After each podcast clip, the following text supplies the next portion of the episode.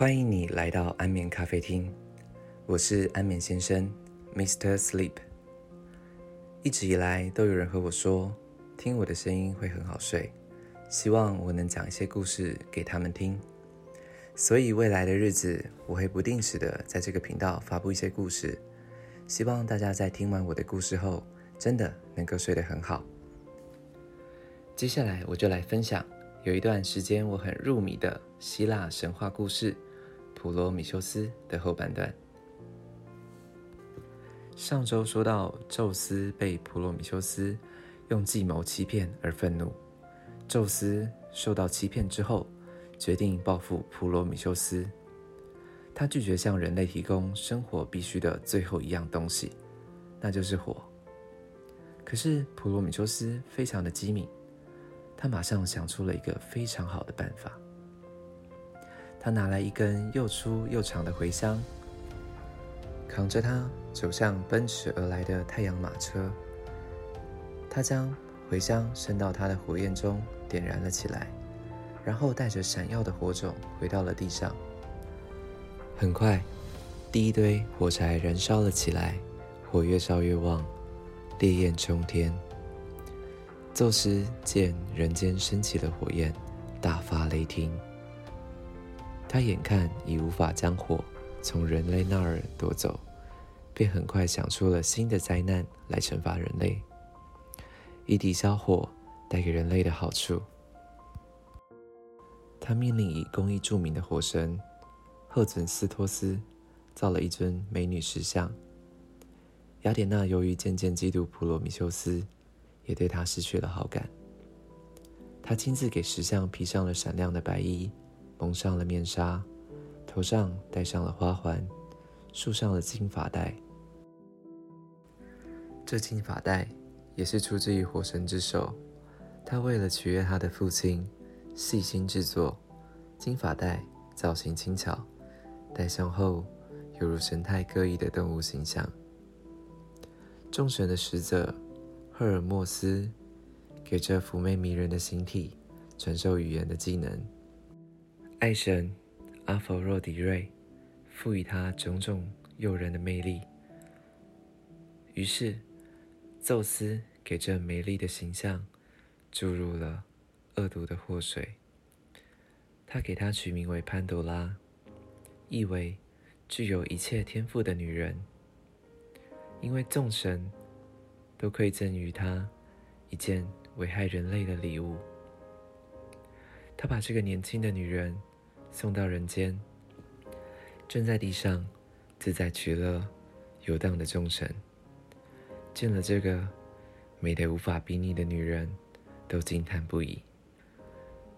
他径直的来到普罗米修斯的弟弟艾皮米修斯的面前，请他收下宙斯。给他的赠礼。艾皮米修斯心地善良，毫无才艺。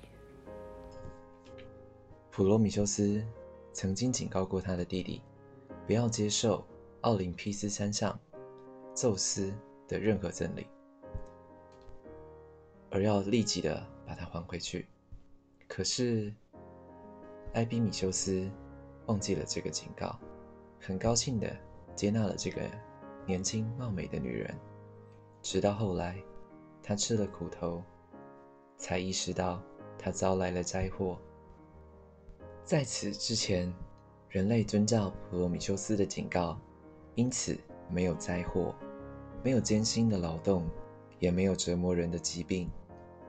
现在，这个姑娘奉上的礼物是一个紧闭的大盒子。她走到。艾比米修斯的面前，就突然打开了盒盖，里面的灾害像股黑烟似的飞了出来，迅速的扩散到了地上。盒子的底部还深藏着唯一美好的东西——希望。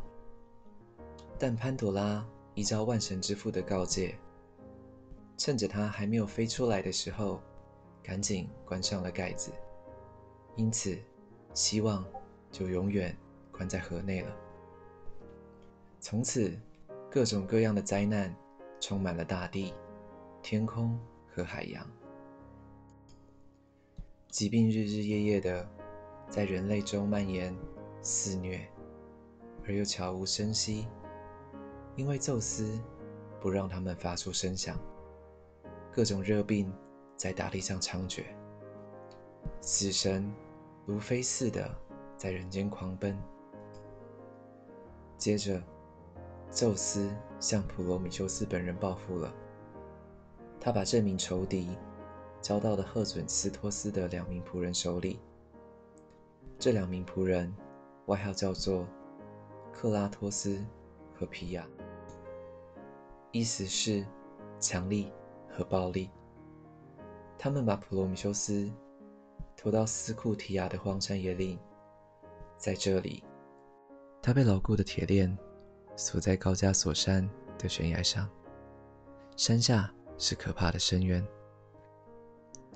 赫准斯托斯不太情愿执行父亲的命令，因为他很喜欢普罗米修斯，他是他的亲戚，是他的同辈，是他的曾祖父乌拉诺斯的子孙，也是神的后裔。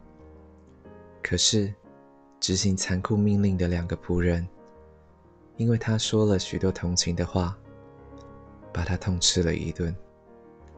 普罗米修斯被迫锁在悬崖壁上，他被直挺挺的吊着，无法入睡，无法弯曲疲惫的双膝。今天的故事就讲到这边，晚安。希望你有一个好梦。